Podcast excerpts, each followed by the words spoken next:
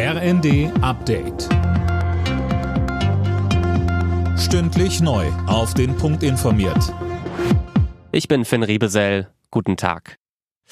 Mehr als 21.000 Tote und noch viele Vermisste und die Hoffnung im türkisch-syrischen Erdbebengebiet noch Überlebende zu finden wird immer kleiner. Aber, Anne Brauer, es gibt doch noch kleine Lichtblicke. Ja, zum Beispiel in der türkischen Stadt Kirikan, da war eine Frau über 100 Stunden unter den Trümmern eines Hauses verschüttet und ein Hilfsteam hat es geschafft, die 40-Jährige lebend da rauszuholen.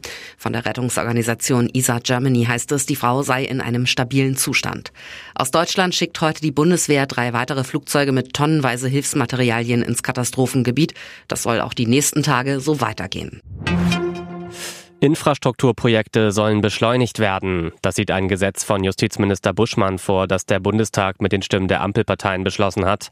So sollen Gerichte zügiger entscheiden können, wenn es Klagen gegen Projekte wie Windparks oder Schnellstraßen gibt.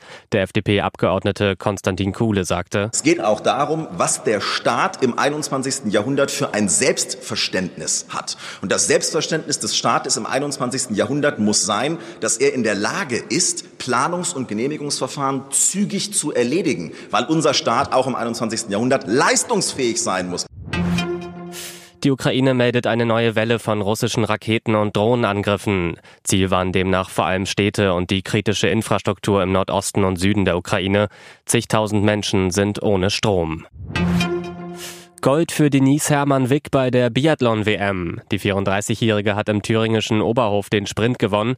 Silber und Bronze ging an die Schwedinnen Hanna Öberg und Lynn Persson.